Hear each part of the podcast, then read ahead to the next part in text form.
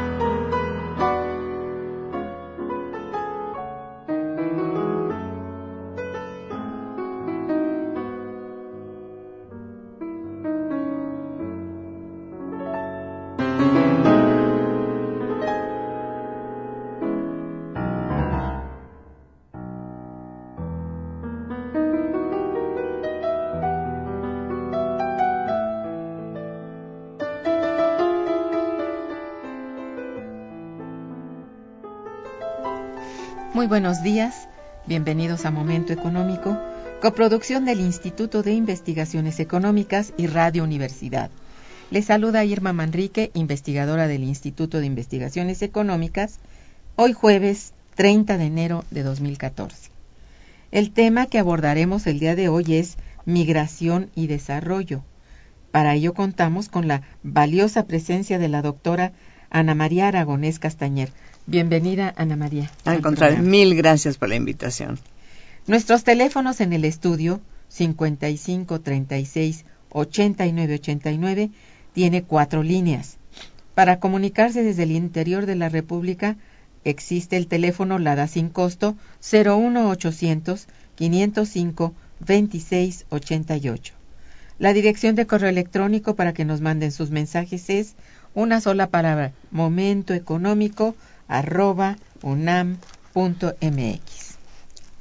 De nuestra invitada. Ana María Aragonés es investigadora en el Instituto de Investigaciones Económicas, doctora en Derecho por la Universidad Montpellier en Francia. Es profesora del posgrado en Estudios México-Estados Unidos de la FESA Catlán y de Historia Económica y Social. Es miembro del Sistema Nacional de Investigadores Nivel 2. Ha sido profesora invitada en la Universidad de Lanús, Argentina, entre 1998 y 99. Es profesora invitada Fulbright en la Universidad de Salisbury, en Estados Unidos, entre 2000 y 2001, así como en la Universidad Poitiers de Francia. Cátedra Nabor Carrillo, 2006, profesora de las cátedras Historia Económica General de América Latina y México, Además es articulista de opinión en el periódico La Jornada, ha escrito libros, artículos de libros y artículos de revistas sobre el tema migratorio. Ha participado en congresos y coloquios nacionales e internacionales relacionados con el tema de la migración. Entre sus principales publicaciones están Mercados de Trabajo y Migración Internacional, Migración Internacional, algunos desafíos, y Migración y Desarrollo, Debates y Propuestas, libro que presentamos el día de hoy a ustedes. Bueno, hoy pues tengo el agrado de presentarles justamente este libro de Ana María Aragonés Castañer y se titula así, Migración y Desarrollo, Debates y Propuestas. Para entrar en materia, les, le pido, le solicito a la doctora que por favor comience por hablarnos acerca de las razones de, que le inspiraron pues para hacer este libro y cuál es la estructura general que tiene su trabajo. Muy bien. Bueno, en primer lugar, muchas gracias. Reitero el agradecimiento. Es un gusto estar aquí contigo. Pues mira, en realidad la idea fue hacer un libro de debate como dice justamente el título, porque migración y desarrollo no es algo que se dé así nada más, sino que hay mucha discusión. Parece lejano uno de otro. Exactamente, hay como mucho debate. Entonces la idea de hacer este libro, bueno, fue además producto de, de un seminario y en realidad la idea era presentar diferentes propuestas sobre migración y desarrollo. Entonces había eh, eh, este, ponentes que en realidad estaban de acuerdo con la idea de migración y desarrollo, lo sustentaron muy, muy bien, y otros que decían que eso no podía ser. Entonces, la idea fue justamente con este libro presentar al público la posibilidad de debatir de enriquecerse con este debate y definir qué es lo que cada uno piensa sobre eso. Esa fue un poco la idea. Y entonces, bueno, invitamos a diferentes profesores, invitamos profesores de, de, la Facultad de Economía, invitamos profesores de Zacatecas, que son también muy reconocidos, vino un profesor español, eh, estuvo un profesor eh, de, justamente del Instituto, por supuesto, de Investigaciones Económicas, y eh, estuvo otro profesor de la UAM, es decir, y todos ellos presentaron sus propuestas. Esa es la riqueza del libro y esta es justamente la idea que tuvimos al, al hacer este, este libro, que se presentan diversas propuestas. Yo trato siempre de buscar el debate no que todos tengan la misma línea que yo tengo, sino al contrario, que cada uno presente lo que realmente piensa y eso enriquece enormemente realmente eh, un estudio de la migración, que la migración, como tú sabes, es tan compleja, por supuesto apasionante, pero cada vez más compleja. Y esta fue la idea de este libro. Sí, muy interesante, resultó muy interesante desde luego el evento del cual salió pues esta idea de, de hacer el, la publicación, pero eh, tú considerarías que es el aporte, digamos, de, de este libro. Si me dices que es el debate, yo considero que este es un aporte, mm. el debate. Pero en sí, esta como antagonismo entre la migración, que es propiamente expulsión de, de, mano de obra, y el desarrollo parece un poco distante. eh, ¿Cómo, cómo lo, lo, tú lo podrías este, enfocar? ¿Cuál sería el enfoque antagónico al tuyo para ser más breve? Ah, muy bien. pues e, exactamente lo que planteas es exactamente el problema. La migración se va los trabajadores se van, pero los trabajadores envían, por ejemplo, remesas. Entonces, esto ha sido uno de los elementos que algunos organismos internacionales, sobre todo, y algunos gobiernos han planteado como que es muy importante. Efectivamente, las remesas son enormemente importantes. Claro. Pero de ahí a pensar, son importantes porque en México, por ejemplo, llegan a ser un, pilar de la economía. Es decir, eh, si no tuvieran eh, el gobierno si no tuviera las remesas seguramente que tendría muchos problemas pero pensar que las remesas pueden ser el elemento de desarrollo de las comunidades, yo no estoy muy de acuerdo, aunque hay otros eh, profesores que señalan que sí, porque se pueden aplicar a procesos productivos, se pueden aplicar, pero en general lo que nosotros hemos visto, podemos decir en general, lo que nosotros hemos visto es que estas remesas se aplican para consumo básico, consumo básico, a lo mejor salud, a lo mejor algo de educación, para los hijos, pero en realidad no les queda para procesos productivos, ¿no? Y en ese sentido, sí, me parece que es muy difícil pensar que eh, la migración puede generar desarrollo. Puede, digamos, como sostener o limitar, eliminar un poco la pobreza de esas comunidades, pero pensar que pueden aplicarse a procesos productivos, Te pongo un ejemplo, y ahí hay un gran debate. Eh, muchos de los, eh, de los lugares en donde se reciben estas remesas se dan, tú habrás oído seguro, lo que se llama tres por uno. Claro. Y eso tres por uno quiere decir que una parte del dinero la va a aplicar el federal, la otra parte el Estado y la otra parte, por ejemplo, el municipio y la otra parte los migrantes. Pero ¿a qué se aplica? Por ejemplo, a, a pavimentar el- las calles.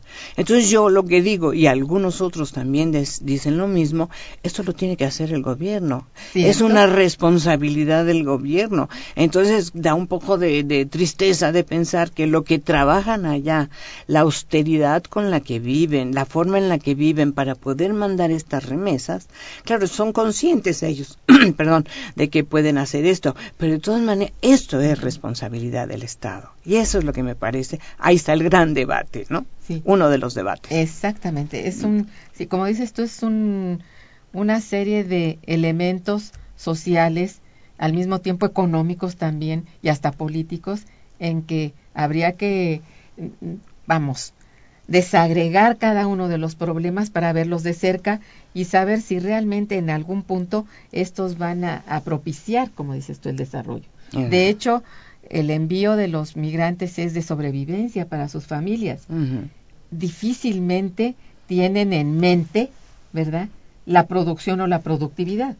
Que si esto se ha logrado de alguna manera captar por parte de los gobiernos locales y estos han tenido el buen sentido, de acuerdo con los propios migrantes, de llevarlo un poco más allá y cuando es un poco más, más fuerte, más voluminoso este, este apoyo, bueno, sí llevarlo a la producción, pero no es necesariamente una línea directa entre la migración y el desarrollo, sino más bien que la falta de este está procurando la migración, ¿verdad? Exacto. Es más bien al contrario. Exacto. ¿verdad? Pero bueno, eh, digamos que es tal el problema de la desocupación en el país que los migrantes son muchísimos. Exacto. Y bueno, estas remesas de que hacías mención, que es todo un estudio también hablar de las remesas, las remesas sí significan, al entrar como divisas al país, un, un elemento, un factor de equilibrio dentro de la balanza de pagos, Exacto. dentro de las cuentas nacionales, ¿verdad? Exactamente. Sí, este, bueno, internacionales, más bien dicho. Entonces esto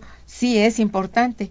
Digamos que juegan el papel, vamos, de, de equilibradores de, de las cuentas externas como la inversión extranjera. Exacto. Entonces nadie dice que sea mala la inversión extranjera, pero tiene muchos problemas para el país. Significa mucho. ¿Por qué? Porque esto está, vamos, de alguna manera siendo un elemento que no que no debiera ser, que debieran ser los, los industriales nacionales y los productores nacionales los que levantaran la inversión en su conjunto, junto con el propio gobierno. Pero ahora nos encontramos con que la inversión nacional está boca abajo ya desde hace rato, ¿no? Ya décadas, ¿no? De que la inversión pública es cada vez menor y Exacto. la privada también. Entonces, la privada nacional, entonces estamos descansando en una Eso es. inversión que puede llegar o puede salirse o no llegar. Exacto. Y lo mismo es la, la remesa.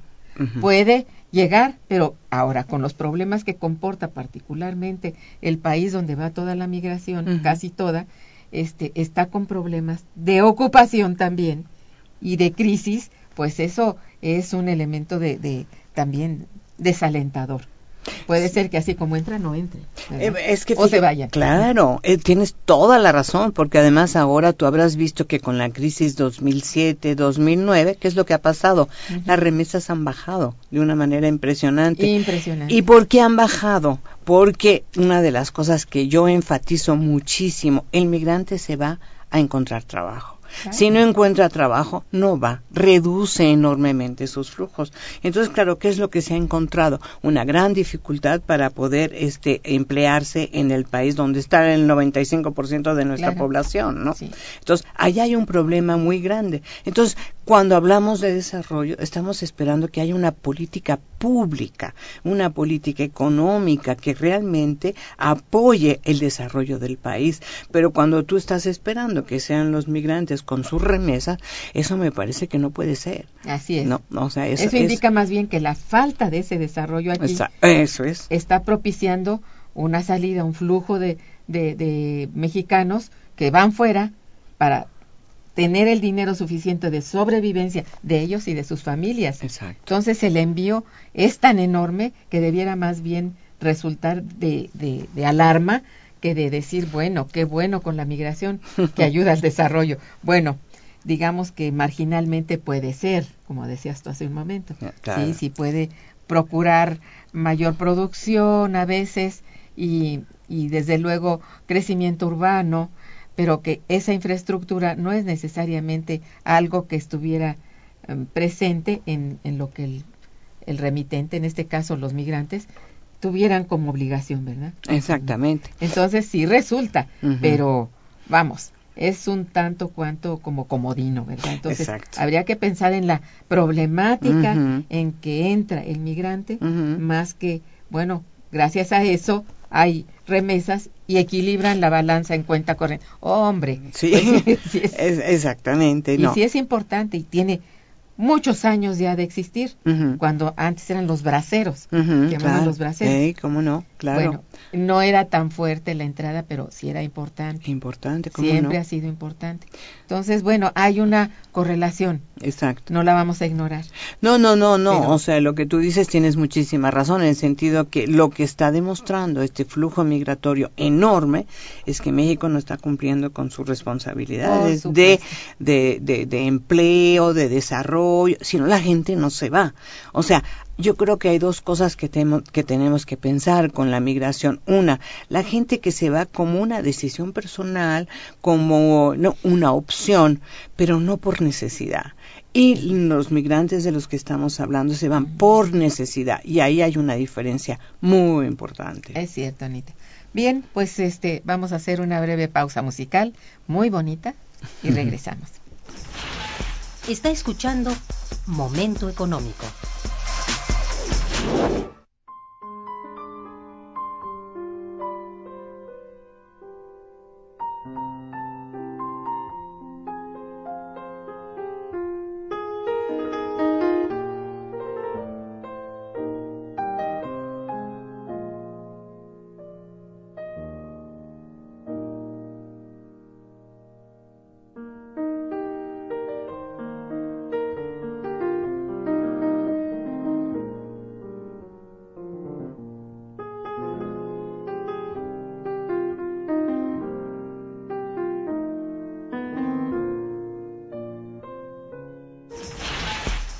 cabina 55 36 89 89.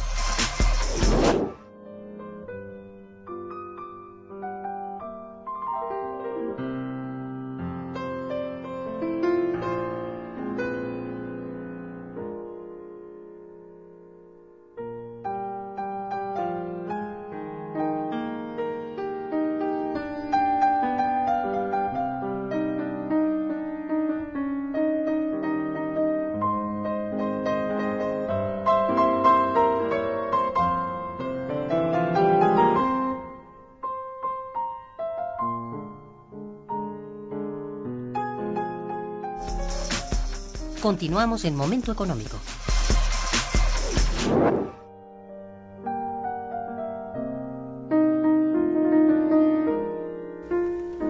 Bien, eh, ya reflexionábamos acerca de que tiene ya muchas décadas la, el fenómeno de la migración, Mm. muchas. Pero, ¿por qué razón eh, a partir de los años 90, este, bueno, y particularmente hasta nuestros días, que la gente se va a como dé lugar? Es decir, que la migración se ha incrementado, bueno, eh, de veras, de una manera muy fuerte, enorme. ¿Por Así- qué de los 90 para acá? Así es, Irma. Mira, a partir de los 90, como tú sabes, se empiezan a aplicar programas económicos como el neoliberalismo, por ejemplo, en México. Eso ha sido un problema muy grave. Con el neoliberalismo, el consenso de Washington, viene el Tratado de Libre Comercio. Ahí hay otro problema que a debatir pero los funcionarios dicen que el, el, Tratado de Libre Comercio fue buenísimo. Yo digo que no, no hay datos que demuestren que fue buenísimo, sino al contrario.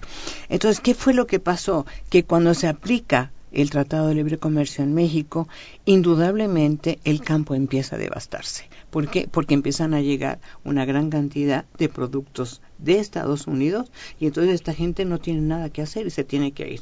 Yo me acuerdo haber entrevistado a, gente de Veracruz, a gente de otros estados en Estados Unidos cuando yo estuve eh, con la Fulbright y entonces me decían, nosotros nos tuvimos que venir porque llegaba el arroz de fuera, llegaba el maíz de fuera y nosotros qué vamos a hacer? Nosotros no teníamos nada que hacer. Se bajaron los subsidios. Estados Unidos los aumentó. En cambio, nosotros muy este, obedientes con el Tratado de Libre Comercio se, se, se bajaron. Eso fue una cosa gravísima. Entonces, ¿qué fue lo que pasó? Primero, muchos de estos campesinos se fueron para Estados Unidos. Ellos son los que trabajan los campos de Estados Unidos, fíjate. Y gracias a ellos, Estados Unidos ha sido hegemónico durante mucho tiempo, precisamente por la competitividad de sus productos. Entonces, cuando, cuando es una ironía, ¿no? Nos mandan a nosotros los productos, ¿con qué? Con el trabajo de nuestros campesinos cuando empiezan a, a, venir la competencia de Europa y la competencia de Asia con este arroz y, de, y demás, por supuesto van a incrementar la cantidad de, de, de inmigrantes que están trabajando en el claro. campo. Uh -huh. Ese es el gravísimo problema. Uh -huh. Entonces, por un lado tenemos eso. ¿Qué ha pasado con las pequeñas y medianas industrias? Prácticamente han desaparecido también, que son las que dan empleo. ¿Dónde están? Llegan las transnacionales con toda la cantidad de que tú le estabas comentando eh, eh, al principio del programa, con la cantidad de problemas que esto esto presenta, ¿no? Claro. Entonces, claro, pues la gente no tiene nada que hacer. ¿Y qué ha pasado? Ustedes ven, por ejemplo, que se habla de un desempleo en México que da risa, ¿no? Del 5.6, pero no se habla del trabajo informal, que dobla esa cantidad. Porque claro, 5.6 resulta que tenemos mejor este, desem el desempleo que Estados Unidos o que Europa y eso o sea, un no desempleo es... menor. Menor, sí, o sea, no puede ser, no puede ser, no. En realidad, porque no se cuenta el trabajo informal que se ha incrementado de una manera extraordinaria. Entonces, ¿por qué en los 90 una de las cuestiones que son realmente, me parece así, una causa muy importante ha sido el neoliberalismo. Pero por el otro lado, no podemos olvidar que en Estados Unidos los necesitan. Y eso es una de las cosas también que no se puede dejar. O sea, es, no es solo de claro. esta parte, sino viene también de la otra parte, ¿no? Estados Unidos los necesita. Estados Unidos presenta una serie de problemas importantes a nivel demográfico, a nivel educativo, o sea, también tiene problemas de educación y entonces cuando viene la economía del conocimiento empieza a requerir una gran cantidad de trabajadores altamente calificados. Por un lado, los no, los de baja calificación y por el otro, los de alta calificación. Y México está aportando el 16% de esa población altamente calificada para Estados Unidos, lo cual verdaderamente es una pérdida impresionante. Hay una fuga, dicen, de cerebros, yo diría, pues de talentos, pero porque aquí no hay. Así es. ¿Qué es lo que hemos visto aquí? Uh -huh. Los chicos no pueden entrar a la universidad, o sea, no hay presupuesto que alcance para ellos, lo cual está muy mal. No eh, están fuera de la universidad, pero como tampoco tienen empleo, pues tú dime, a dónde van a ir, ¿no? Uh -huh. Entonces, en realidad, la migración, tú decías con toda la razón, es histórica, es verdad, pero en este momento el flujo ha sido muy, muy importante y tiene que ver con ese proyecto económico instrumentado por parte de los gobiernos, del gobierno de México, que ha llevado a la migración. O sea, la migración es la respuesta al no desarrollo. Eso es lo que me parece. Definitivamente. Así es como, qué bueno que lo dices y así está. Ahora, mencionabas tú hace un momento este digamos segmento de la migración que no es necesariamente el mismo de la misma calidad y contenido que fue durante muchas décadas, uh -huh. durante muchos años. Uh -huh. Ya no es simplemente los campesinos expulsados del campo, que esta es una tristeza, ¿verdad? La caída del sector agrícola ha significado en buena medida esa migración eh, pues casi toda campesina. Uh -huh. Pero hoy, como decías hace un momento, uh -huh. el 16% de los migrantes allá son mexicanos de otra categoría, no son campesinos, son muchachos y, y gente preparada en técnica y en hasta en profesiones Claro. eh, que requiere Estados Unidos. Y bueno, a este país ya le costó la educación y la capacitación de, de estos eh, ciudadanos que hoy están allá. Y bueno, ciertamente es probable que incrementen las remesas, pero es probable que no tanto, porque ha habido gente que dice que estas personas se van y se van con todo y familia. Exacto. Ya no hay ese retorno, bueno, ese envío de, de remesas, no es de la misma magnitud que antes. Entonces, ahí ya, como dices tú, el problema se empieza a complejizar. ¿sí? Tanto para, para los migrantes mismos como para el propio país, que bueno, hablaban de que tiene un, como decías tú, en tu libro hay personas que dicen que tiene una incidencia favorable sobre el desarrollo, la migración, por estas remesas. Pero la incidencia no es favorable.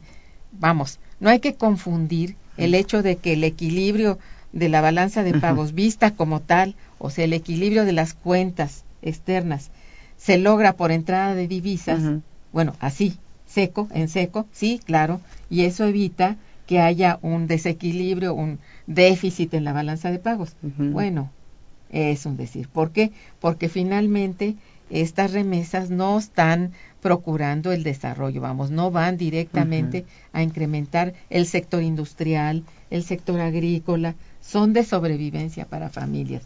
Que eso es importante, cómo no, Claro. pero no es necesariamente desarrollo, ¿verdad? Entonces, sin confundir ahí, ¿verdad?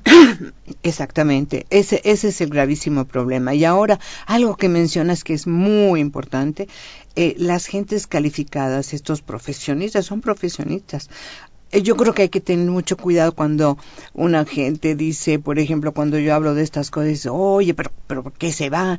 Es que aquí no se les da la oportunidad. Así. O sea, ese es el problema. No se van porque, no, es que aquí no se les dan las cosas eh, que necesitan. O sea, estudiaron muchísimo, hicieron doctorados, postdoctorados, y cuando quieren entrar a la universidad, por ejemplo, pues ahí les dan una clasecita y ahí les dan, pero por favor, no les dan lo que necesitan. Entonces, ellos se tienen que ir justamente por eso. Pero algo bien importante que acabas de comentar, nosotros ahora acabamos de regresar de Jalpan y nos decía el presidente municipal que una de las cosas que ha notado es que se llevan a la familia. Entonces se llevan a la familia y, y las remesas bajan porque en realidad ya no hay a quien mandarle. Entonces, esa es la otra cosa también. Primero estamos perdiendo que la única manera, me parece a mí, de desarrollar a un país a través de la educación y a través de la ciencia, de la tecnología de todo esto. Entonces ellos se van matemáticos, físicos y demás porque allá los necesitan, porque además, como te decía, en Estados Unidos en realidad tienen un problema de educación bastante serio. Así Cuando es. uno ve la, la este, prueba PISA, por ejemplo, Estados Unidos está por abajo, o sea, verdaderamente por abajo. Entonces los necesita. Pero claro, los migrantes calificados también se llevan a su familia, porque ya no los dejan. Entonces, claro, también hay un problema de remesas, ¿no? Entonces, quiero decir que el Estado tiene que ver ese tipo de cosas para cambiar, transformarlo, pero, eh, o sea, instrumentar la manera de que ellos se queden, pero dándoles las oportunidades que allá tienen porque si aquí se hace, desarrollamos al país, la gente no se va y por supuesto la situación sería totalmente diferente. Así es. Bien, vamos a otra breve pausa musical. Pausa musical y regresamos. Continuamos en Momento Económico.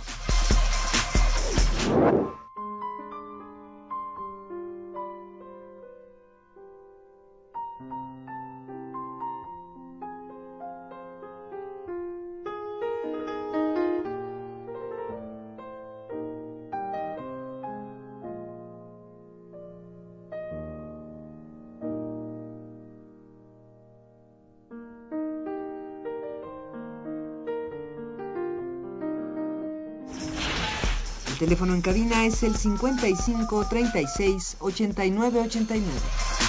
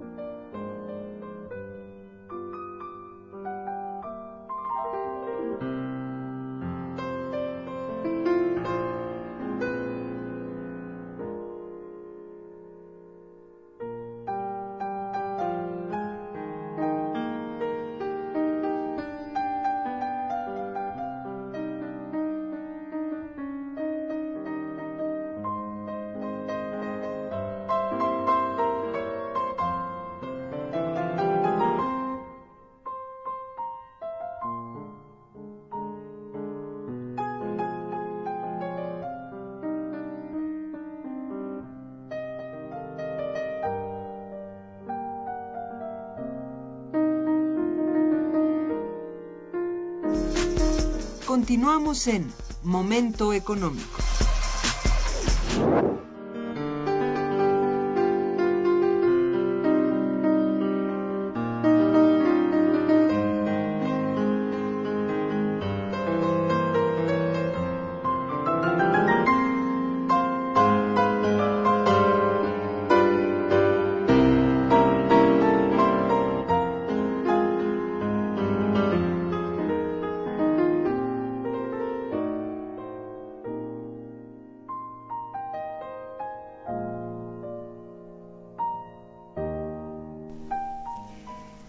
A ver, explícanos un poco, tú que conoces completo tu, tu texto que estamos presentando, esa posición de algunos autores en donde hablan de una relación positiva entre migración y desarrollo. Me interesa sobremanera porque tú y yo ya hablamos de la parte que no es tan positiva. ¿Cuál sería esa posición positiva? Mira, eh, una, una de las cosas que se señala es justamente a través, una es las remesas, ¿no? Bueno. En donde se van a pro- proyectos productivos. Efectivamente podemos encontrar algún proyecto productivo, eso puede ser, pero en realidad cuando hablamos de desarrollo, yo cuando lo critico a este amigo mío, porque además es un amigo mío, en realidad eh, yo digo que eso es una pequeña comunidad, que bueno para la comunidad, pero cuando hablamos de desarrollo es la sociedad en general, y esa es, eh, bueno. Pero hay otra cosa que es importante, que no se ha hecho, pero que puede ser importante en relación con tu pregunta, que es aquellos que se van altamente calificados, establecer redes de contacto con los que se quedan, los, eh, los profesionistas.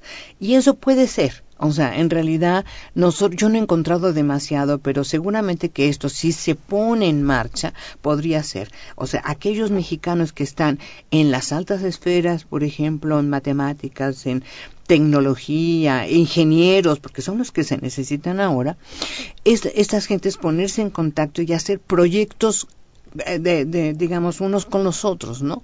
Entonces, eso podría ser un elemento. Y eso es lo que ellos plantean aquí. Una de las cosas que están planteando es esa posibilidad de no simplemente que se vayan y no tener ningún contacto, sino hacer este tipo de desarrollos que son muy importantes, indudablemente, a través de los contactos, de las redes de investigación. Esa es una de las cosas que aquí se plantean. Bueno, eso es muy positivo. Muy Pero, positivo. pero sí se requiere mucha organización, desde luego recursos, Exacto. apoyos gubernamentales y universitarios, por supuesto, ¿no? Pero apoyos. Esto es lo que ahí donde me siento un poco, Claro. este, no sé, eh, dudosa de que esto Claro. ocurra, porque los recursos, incluso presupuestales, lo ve uno, son muy exiguos. Exacto. Entonces, si no, es- no tienen una dedicatoria en este terreno, es difícil. Ese gasto que debiera crecer en el terreno de la innovación tecnológica y de las redes, estas redes que no le costaría tanto, eso es lo que yo supongo, ¿no? Que no sería tan costoso porque ahora la informática ha avanzado a tal punto que esto es posible, pero si se requiere que haya quien lo organice, lo arme y a- lo estimule, ¿verdad? Exacto. Y, y le pague, porque que también no es nada más Ah, así claro. de lo gratis, ¿no? Pero que los estimule, porque esto sí beneficia mucho. Ujú. Este sí me parece una liga muy positiva de hacerla, vamos, que, que se haga. No sé, yo no conozco hasta ahorita que existan estas redes. ¿eh? Yo no sé cómo, cómo ves tú. No, no, no, o sea, yo quería hablar de algo positivo. Indudablemente Ah, bueno, que sí. esto puede ser positivo, Sí. pero la lo que tú dices, hay una serie de problemas muy serios, que la primera que tiene que tener interés en hacer eso son las autoridades de las universidades y de los gobiernos. Decir, hagamos esto, ok, ya se fueron, hagamos esto, no lo hacen. O sea, realmente el presupuesto, ese es el gravísimo problema de los países como México, ¿no? Sí. El presupuesto no está enfocado a la educación. Y cuando tú no enfocas el, el, eh, realmente el presupuesto, primeramente educación, te cuento un caso bien interesante. Creo Sí. que alguna vez lo habíamos platicado, que es el de Corea del Sur. Mira, Corea del Sur fue un país expulsor de migrantes. Sobre los 70, 80, ahí decide que va a cambiar. Y Singapur está igual, ¿eh? Y entonces decide que va a cambiar su política y que lo primero que va a hacer es el presupuesto para educación, incrementarlo extra extraordinariamente. Manda gente para que se, por supuesto que tenga doctorados y demás, se califique, pero cuando regresa, ellos tienen donde hacer sus cosas que aprendieron allá. Lo mismo le pasa a Singapur. Bueno, Corea ha dejado de enviar migrantes ahora recibe migrantes. Y Singapur es un país extraordinario en este momento. Ha hecho lo mismo porque el eje de su desarrollo sí. fue justamente la educación. Entonces, claro, estos países que expulsaban ahora reciben migrantes, necesitan migrantes, porque el desarrollo te lleva a eso indudablemente, claro. a buscar migrantes, necesitas fuerza de trabajo, etcétera, ¿no? Por las cuestiones demográficas y demás. Pero si tú no tienes ese eje en tu presupuesto de decir, eso es lo que yo quiero, no puede ser. Si mientras no sea prioritario. No, no lo es. Pues sí. y, y, claro, y entonces tú ves, por ejemplo, pues esta reforma educativa que es, ¡mua! por favor, bueno, es muy cuestionable esa reforma educativa. Se hace una reforma sin profesores, pues uno dice, pues cómo, ¿no? O sea, los profesores tienen que estar ahí, entre otras cosas, ¿no? Sí. Pero, pero eso es lo que te indica que está equivocado, está equivocado. Por donde vamos, no es. Entonces, claro, vamos a seguir enviando migrantes. Los migrantes se pararon ahora, pero se van a volver a ir. Esa es la cosa. Eso. Hay, hay otro elemento eh, por allí mm. en tu en tu texto, en tu libro, muy interesante respecto a un caso en particular que es el de la zona de la Sierra Gorda de Querétaro. exacto. Este es, digamos, otro elemento que podría nombrarse como positivo. Bueno, de alguna Bueno, manera sí. Sí, este, sí. Háblanos de él, por favor. Sí, mira, nosotros lo que buscábamos justamente fue muy interesante, buscábamos eh, entrevistar a aquellas familias que recibían este, remesas y aquellas que no recibían remesas y ver cuál era la, la, la relación, a ver si había muchas diferencias, ¿no? Y entonces, en algunas casas pudimos ver que efectivamente, o sea, tienen mejores casas, tienen mejores, este, eh, capital, digamos, en, en um, infraestructura y demás, ¿no? Oh, en, es, en ese sentido, sí, por ejemplo, todas las cosas para la casa, tostador, refrigerador, o sea, eso indudablemente mejora tu calidad de vida. Eso es indudable, ¿no? Y entonces, en eso sí vimos una, una diferencia, ¿no? Pero cuando nosotros queríamos ver, a ver, ¿por qué estas casas sí las tienen y la, las otras que no reciben me- remesas no las tienen? Eran gente que llevaba mucho tiempo de migrante, o sea, por ejemplo, era un papá que llevaba 20 años de migrante y la señora muchas veces decía, ya no quiero que se vaya, ya no, ya no quiero nada, ya quiero que venga, ¿no? Ese es el otro problema, digamos, de la migración. Pero, ah, digamos, como que sí pudimos encontrar alguna mejoría en las casas. Eh, ¿Comen mejor? Sí, indudablemente comen mejor, se visten mejor. En ese sentido, sí hay. Eh, se hacen casas, por ejemplo, ¿no? Algunas son unas casas extraordinarias, ¿no? Que nos decían algunos, algunos de las autoridades que habíamos visto. El problema es que luego no pagan el predial y no pagan la luz y son unas casas impresionantes. Son casas impresionantes, ¿no? Enormes. enormes casas, ¿no? Pero en fin, digamos que por ahí podríamos decir que hay, hay alguna, El alguna impacto pose- sí puede ser muy puede ser positivo. pero es muy reducido. ¿Entiendes? O sea, efectivamente son algunas muy localizado, muy localizado. Y cuando ves eh, las otras regiones, que son muy pobres, muy pobres, en realidad te das cuenta que por ahí, pues, sí llegan las remesas, pero realmente no, no, no alcanzan realmente a cambiarles la, la estructura de Eso es. vida, ¿no? Bueno, este, eh, en esto, bueno, ya estamos buscando el lado positivo, Sí. ya que las tenemos y, y dicen, bueno, las cifras que ha crecido, creció mucho en, en, en 2013 el volumen de, de remesas. ¿A qué podríamos atribuirlo? Que sea el año 13. Sí, digo, porque ya ves Sí, que había venido sí, baja, baja, baja, sí, sí, sí. Se ha recuperado no a como estaba, No. no como estaba en 2008, pero se ha recuperado. ¿Cuál sería una de las razones? Tú como, no sé, ustedes que tienen ahí cifras y están haciendo el análisis. Mira, qué, qué, eh, qué bueno que preguntas eso, porque en realidad también allá hay debate. O sea, hay un debate en el, en el sentido de, bueno, ahora resulta que ya se acabó la migración. Es decir, eh, el New York Times sacó hace poco una, una, un artículo donde decía, se acabó la migración mexicana porque pues están muy bien, ya no vienen. No, no, no, no, no. Se acabó en el periodo de la crisis, 2007, 2009, 2010. Pero en el momento en que Estados Unidos empieza a recuperarse, y Estados Unidos se está recuperando, ha bajado su nivel de desempleo de una manera importante, está 6.9, me parece 6.8, así, de 10, 6 que estaba. ¿no? Entonces quiere decir que se está recuperando. Y por supuesto que hay esos lugares en donde estos sectores en donde los migrantes van, que es la construcción, por ejemplo, ¿no? Entonces, claro, cuando tú ves los datos de INEGI, pues te das cuenta que los migrantes se están volviendo ahí, estamos perdiendo población nuevamente y eso indica por qué las remesas han vuelto a subir. No como antes, indudablemente se tardará un poco, pero los migrantes se están volviendo ahí, cosa que se pararon. Y una cosa importante, no solamente se pararon por la falta de trabajo allá, sino la inseguridad acá. O sea, eso es una de las cosas que nosotros nos dimos cuenta en, en, esta región, en donde decían, han desaparecido nuestros migrantes, no los encontramos, no sabemos dónde están. Entonces muchos también tienen un poco, tienen bastante miedo de moverse porque es a través del, de justamente de la, de la República, ¿no? Entonces eso está del territorio y ese es otro elemento que les da un poco de miedo. Pero cuando hay muchos problemas, eso se, se supera y de todas maneras se van. O sea, es tremendo el miedo, pero el hambre es peor, la necesidad es mucho más potente, mucho más fuerte. Yo creo que esto sí, y no necesariamente que haya aumentado las remesas por ello, sino que el migrante sí ha seguido yéndose, es esto de la inseguridad. Se han despoblado grandes partes de, de, de cultivo en Tamaulipas, en otras partes de, cercanas a la frontera, precisamente por este bueno por la injerencia que tienen los los narcos y toda esta área este digamos sector criminal en, en la economía mexicana.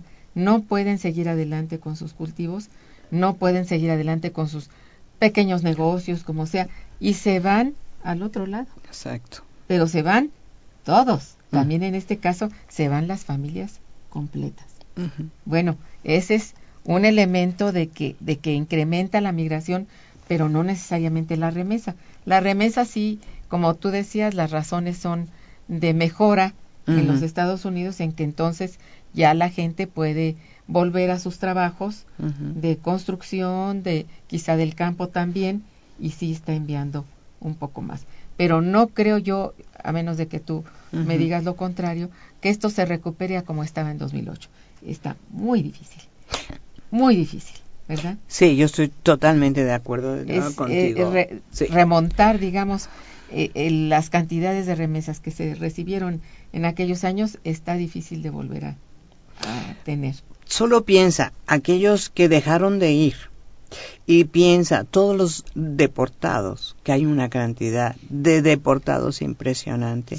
O sea, la administración Obama lo ha hecho terriblemente, la verdad. Está deportó más que Bush, que ya es el colmo. O sea, Bush un republicano y él es un demócrata, pero ha deportado a muchos y eso sí es una cosa muy grave. Es un millón y algo de personas que han sido deportadas al país. Entonces, claro, eso es muy difícil, o sea, tienen que esperar, o sea, estos sí no se van a poder ir y por supuesto eran gente que tenían familia ahí, gente que a lo mejor llevaban 15 años o 10 años viviendo y que estaban mandando, por supuesto, remesas. en este momento, ese es el otro elemento que nos hace pensar que las remesas pues están, se van a reducir precisamente por eso, ¿no? Es muy complicado. Mm. Sí, sí está difícil en ese terreno. En fin, ahora con la famosa nueva ley migratoria que están lanzando al Congreso, yo no estoy segura, no la conozco, no creo que vaya a ser la redención tampoco. No, no, no. En fin. No, no, no. O sea, realmente ha sido la propuesta como estaba hecha al principio de los ocho que le llaman de la gang, ¿no? Que eran ocho, cuatro y cuatro, era bastante decente. O sea, la verdad que muchos de ellos, eh, todos los grupos realmente de migrantes que apoyan a migrantes decían esto está muy bien. Pero al pasar con los republicanos, pues ahí empezó a quitarle y a quitarle y a quitarle. Y entonces en realidad, pues es una cosa terrible. En realidad, desde el principio, desde mi punto de vista, estaba bastante mal. Tenían que esperar 10 años para que pudieran hacer algo de, de ciudadanía, luego otros 3 años, tenían que empezar 13 años, y piensa que la gente también es mayor, o sea, mucha gente que se ha ido, se ha ido hace Ujú. 15 o 20 años. Sí. Esperar 13 años, pues aquí a que se muera, Ajá. pobre. No, sí, es, es, está complejo. Muy sí. complejo. Por lo que vemos, eso ya no es la misma dinámica que tuvo en, antes de 2008 a la actualidad. Ujú. Las cosas han cambiado Sí. sustancialmente. Así es. Y digamos, lugares que ocupaban este, muchos mexicanos han venido a ser ocupados por muchos europeos. Sí, También. bueno, también. Entonces, Claro. todo eso, ¿no? Sí. La migración Sí. sigue adelante, pero en los flujos son de diferente nacionalidad y, y con destinos, bueno, inciertos todavía, ¿no? Eh, bien, vamos a hacer un puentecito musical. Regresamos. Está escuchando Momento Económico.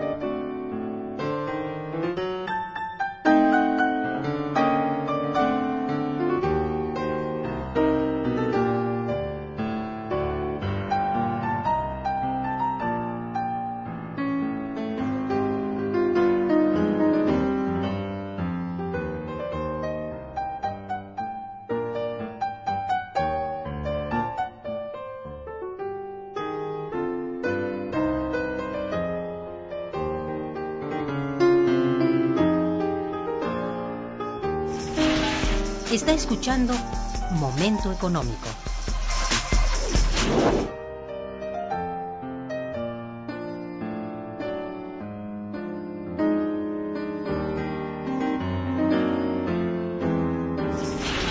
El teléfono en cabina 55 36 89 89.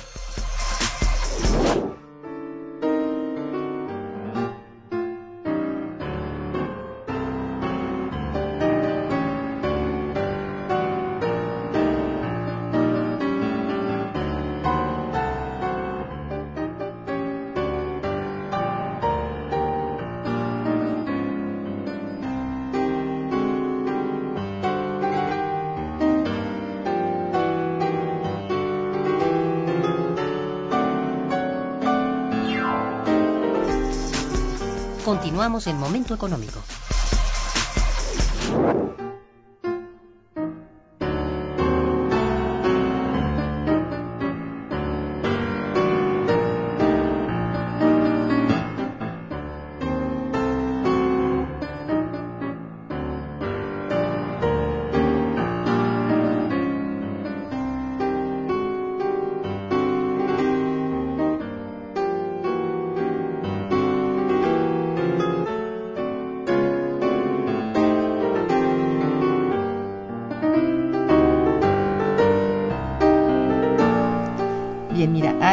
Este, unas llamadas de nuestros radioescuchas.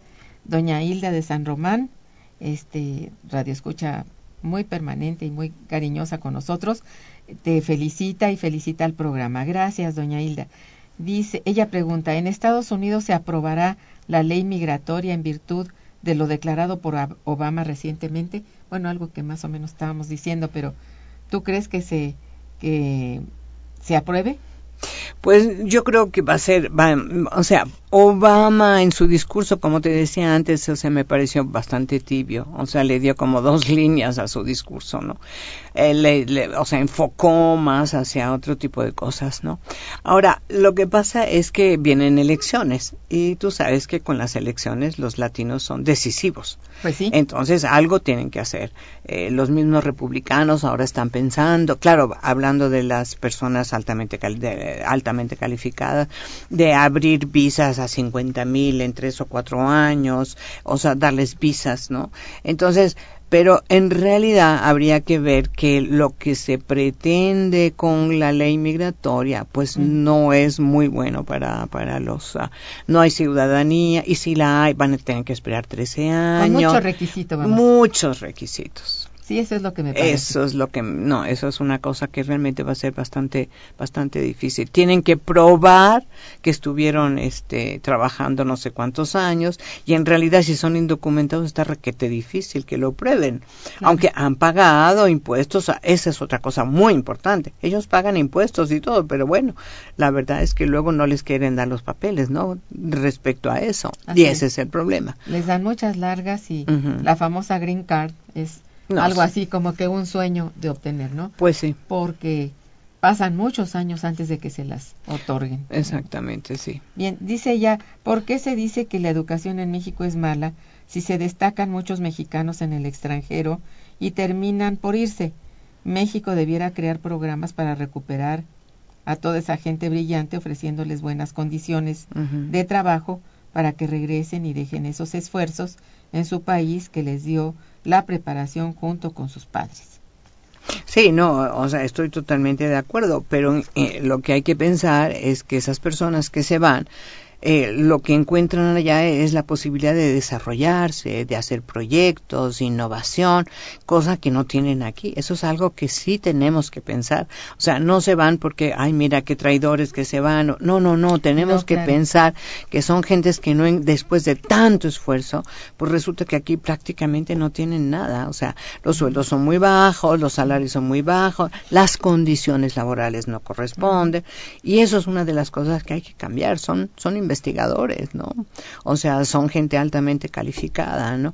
Un, caso, por ejemplo, eh, en Estados Unidos, el Silicon Valley, por ejemplo, ahí es un centro de investigación impresionante, pero en realidad pues está en Los Ángeles, está en California y entonces en realidad como que es muy complicado, ahora eh, mucho tráfico y demás, entonces pensaron en hacer otro centro que es el Triángulo de la Investigación que está en Carolina del Norte.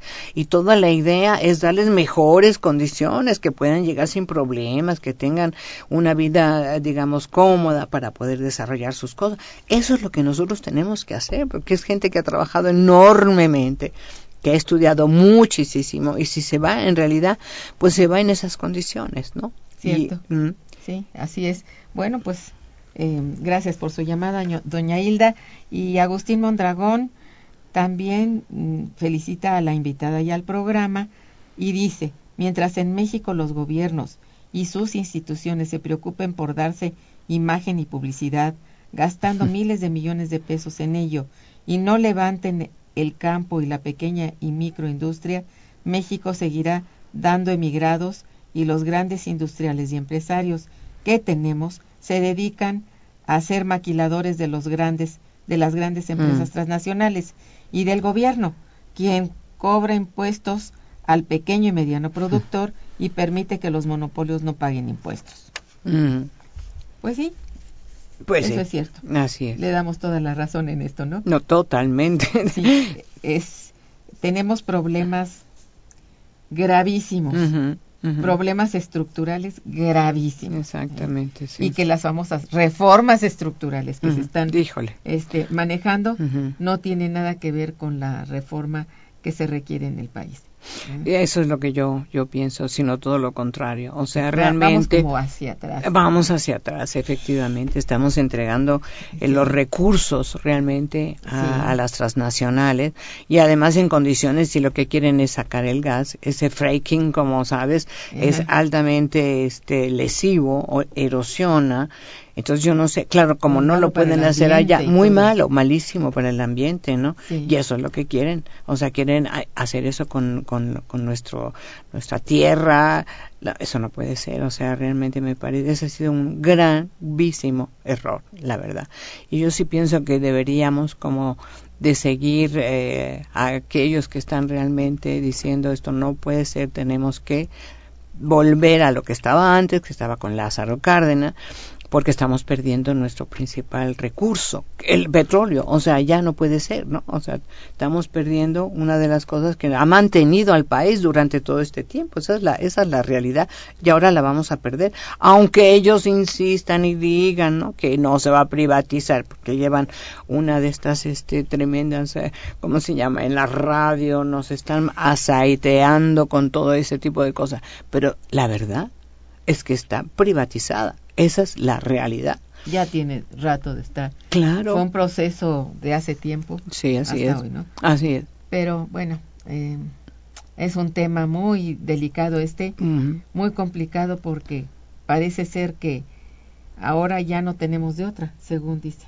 Pues eso. No dice. hay, no, y ahora hay que hacerlo como con la inversión extranjera. Ujú. con la participación de la inversión extranjera, pero que sí se puede este, controlar por parte del gobierno todas las acciones, todos los procesos y tener muy pendiente de que esto no, ah, bueno, vaya más allá de alterar realmente la soberanía territorial y la soberanía nacional.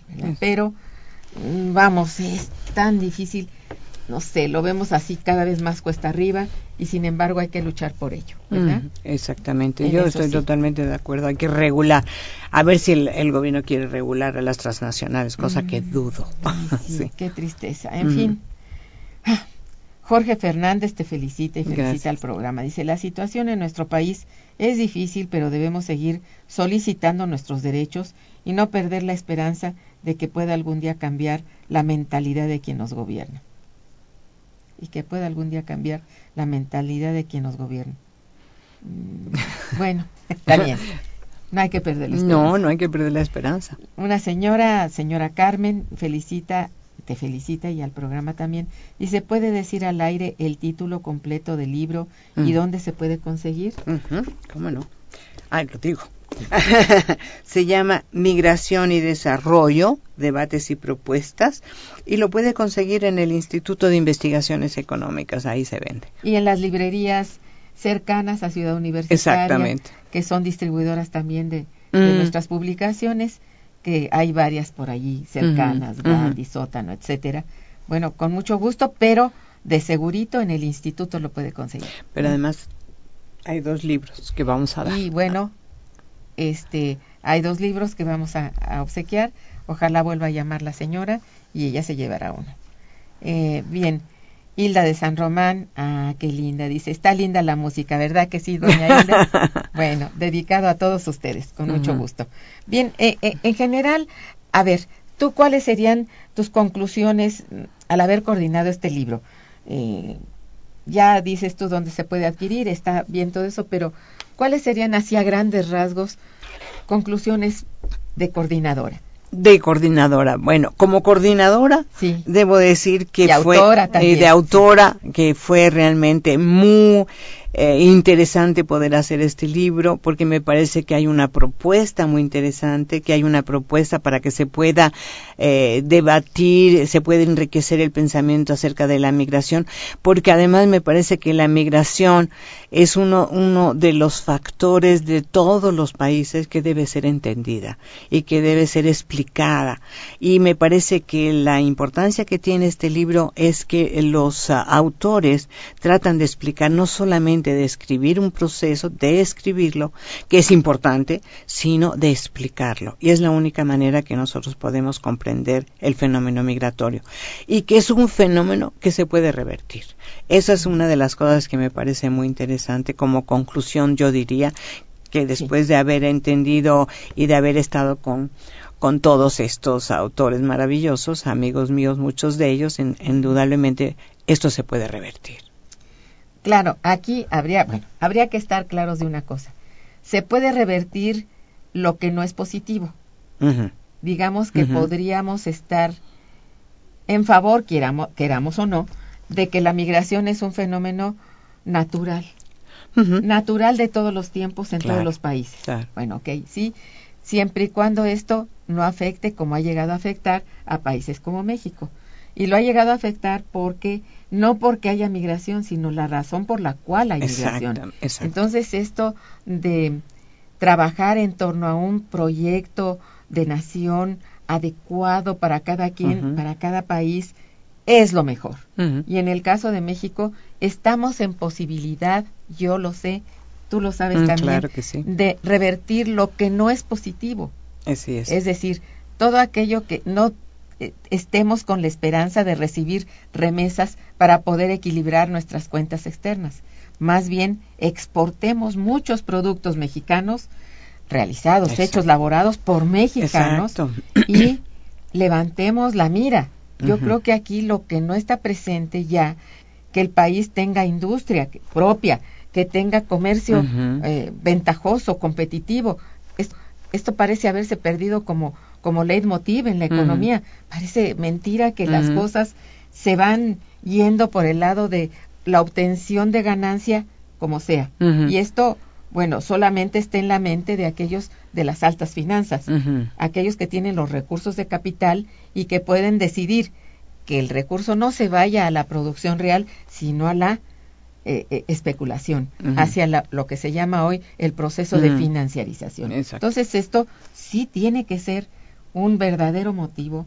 Y, y bueno, yo creo que en mucho yo me pareció al ver las páginas de tu libro va encaminado más bien hacia tener una esperanza real frente a esto. Hacer de la fenomenología que es eh, que tiene sus sus partes de afectación a las personas, a los ciudadanos, a que sea positivo para ellas, que sea como dices tú, una decisión personal y no una única esperanza de a ver cómo le hago para irme porque es el único lugar para obtener un recurso, un ingreso, ¿no? Entonces, sí, tener en la mente que, bueno, el ser internacional en el sentido de ser ciudadano del mundo es claro, pero no el tener que hacerlo por, necesidad, ingente, ¿verdad? Esto sí, y, y, y, aparece en la mayor parte de tu trabajo y por lo cual yo te felicito.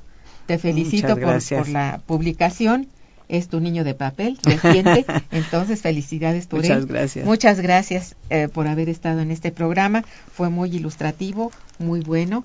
Y eh, también le doy las gracias a nuestros radioescuchas por su participación, su interés.